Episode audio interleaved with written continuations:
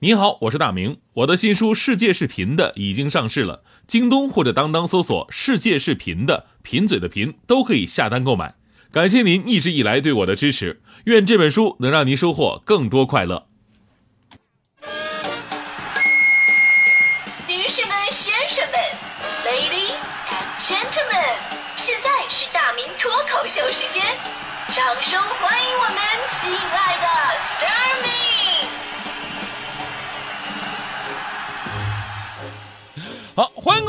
今天的大明脱口秀，我是大明。呃，这个几天没见，你们是不是想我死了？不是那个想死我了是吧？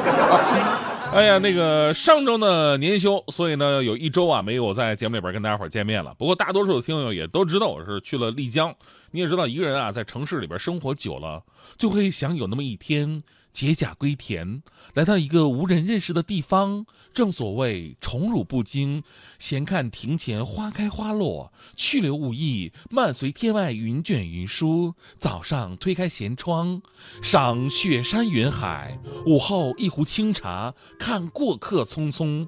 傍晚夕阳西下，闻百鸟归巢。深夜打开微信，搜索附近的人，呃，不不，呃，搜索今天的新闻。我是一个正直的人，对吧？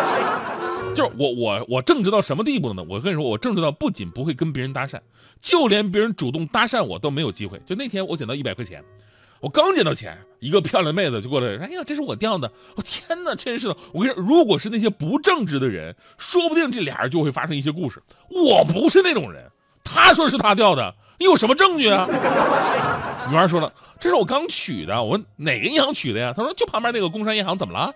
我说：“哈哈哈露出马脚了吧？哼，你这个骗子，这个钱根本就不是你的。你说你在工商银行取的，对吧？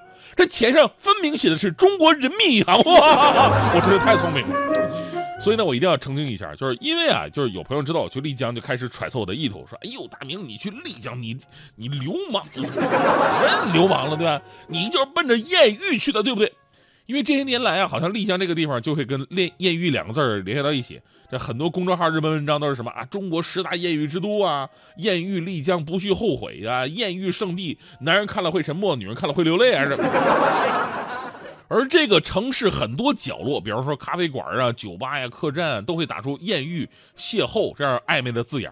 可问题是什么呢？你说你。你一个在两千万人口城市你都验不上的人，你在一个一百多万的小城你就能验得上了，对吧？所以不要相信那些标签，那只是吸引游客的一个噱头。如果你像我是一个这样正直的人，那么你也会像我一样坐在客栈看着人来人往，然后喝了一周二百块钱一壶的普洱茶。而如果你本来就不怀好意，以为这里真的会发生什么，那么作为一个资深媒体人，我也会告诉各位。当有一天艳遇真的砸到你头上了，那可能不是什么艳遇，而是遭遇。没错，你在丽江，只要一打开各种的社交 app 软件定位功能，立马会有一大群的妹子奔你袭来，各种打招呼加好友，瞬间让你对这次旅行有了无限憧憬。然后你打开资料一看，来自五湖四海的妹子都有。正常情况之下，妹子会在十分钟之内约你去某某酒吧，然后呢就是常见的套路了：一百五一杯的兑水果汁和八百一瓶的山寨红酒。之后你会发现，这妹子面不改色，酒量惊人，你面如土色，捂紧钱包，终于熬到妹子喝的差不多了。实际上是妹子观察到你也就能付这这这些钱了，是吧？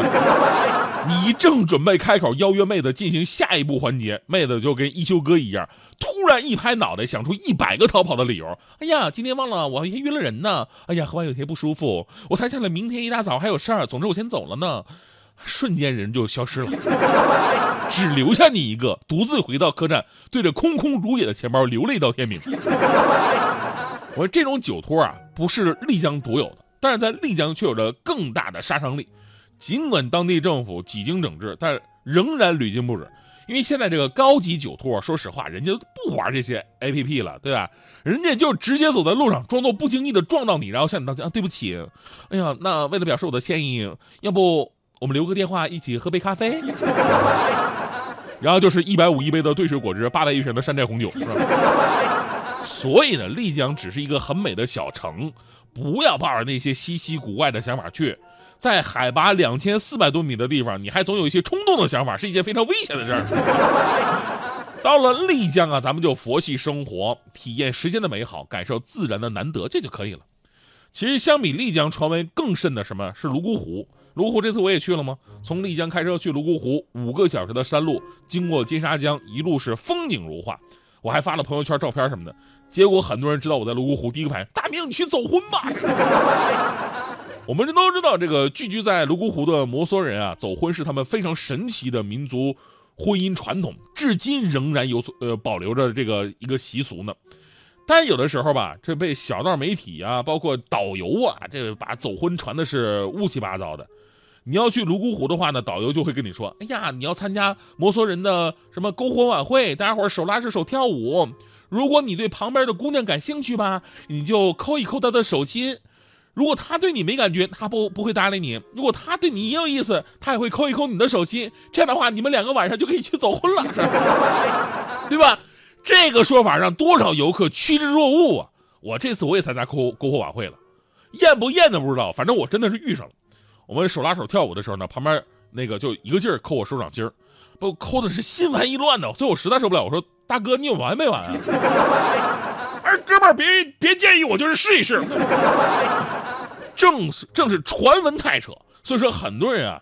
对这个地方就就有这么一个印象，哎呀，这个泸沽湖啊，这个摩梭人是不是太随便了呢？其实人家根本不是这样，而摩梭人呢是母系社会，白天的时候呢男女很少单独相处，只有在晚上聚会的时候呢，以舞蹈啊、唱歌的方式对意中人表达爱意。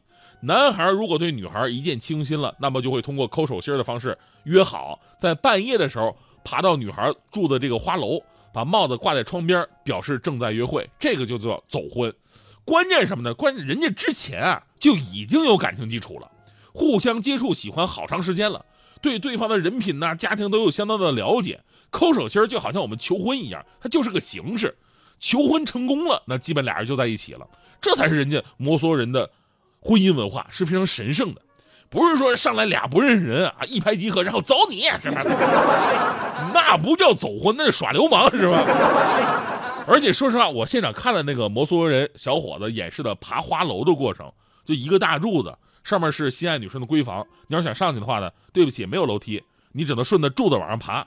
所以当时我就心灰意冷啊，我说拉倒吧，别说没有跟我走婚的，就算有的话，我也只能在人家楼底下干着急。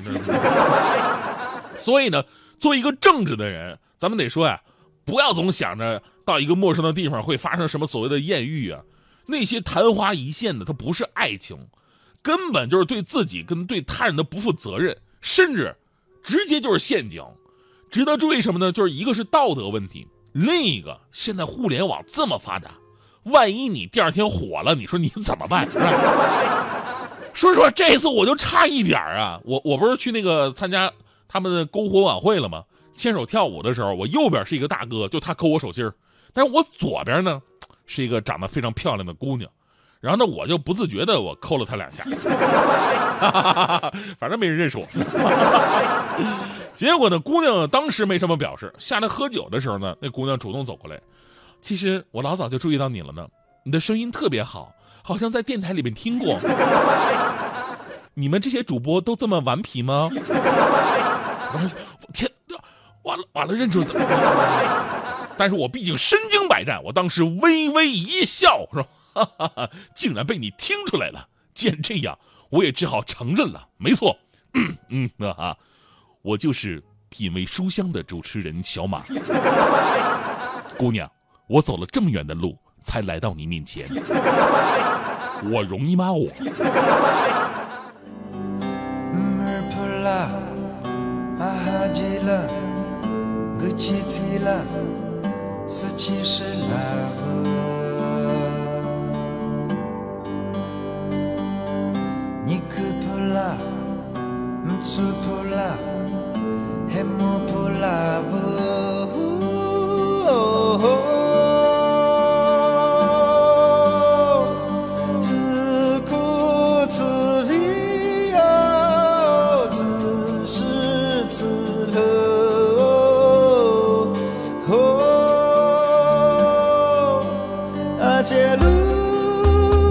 啊杰路啊杰路啊杰啊杰路啊杰啊杰路